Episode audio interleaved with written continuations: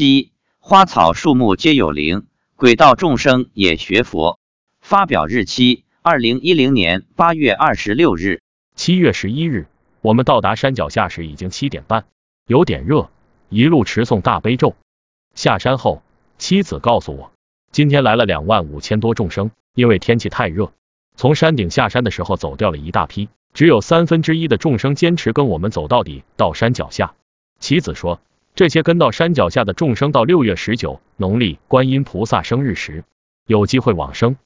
他还同有的鬼道众生聊了一下，一个鬼道众生说：“天太热了，嘴巴也很渴，没水喝。”我对妻子说：“我们也一样啊，为了众生，我们这么热还来登山，满头大汗，没喝一口水，一直在持诵大悲咒，这都是为了利益众生。”这个众生还说，他们原来在世时也学佛。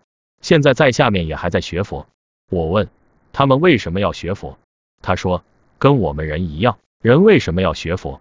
学佛后他们的生活也会变好，他们在下面也有帮助人，也有做好事。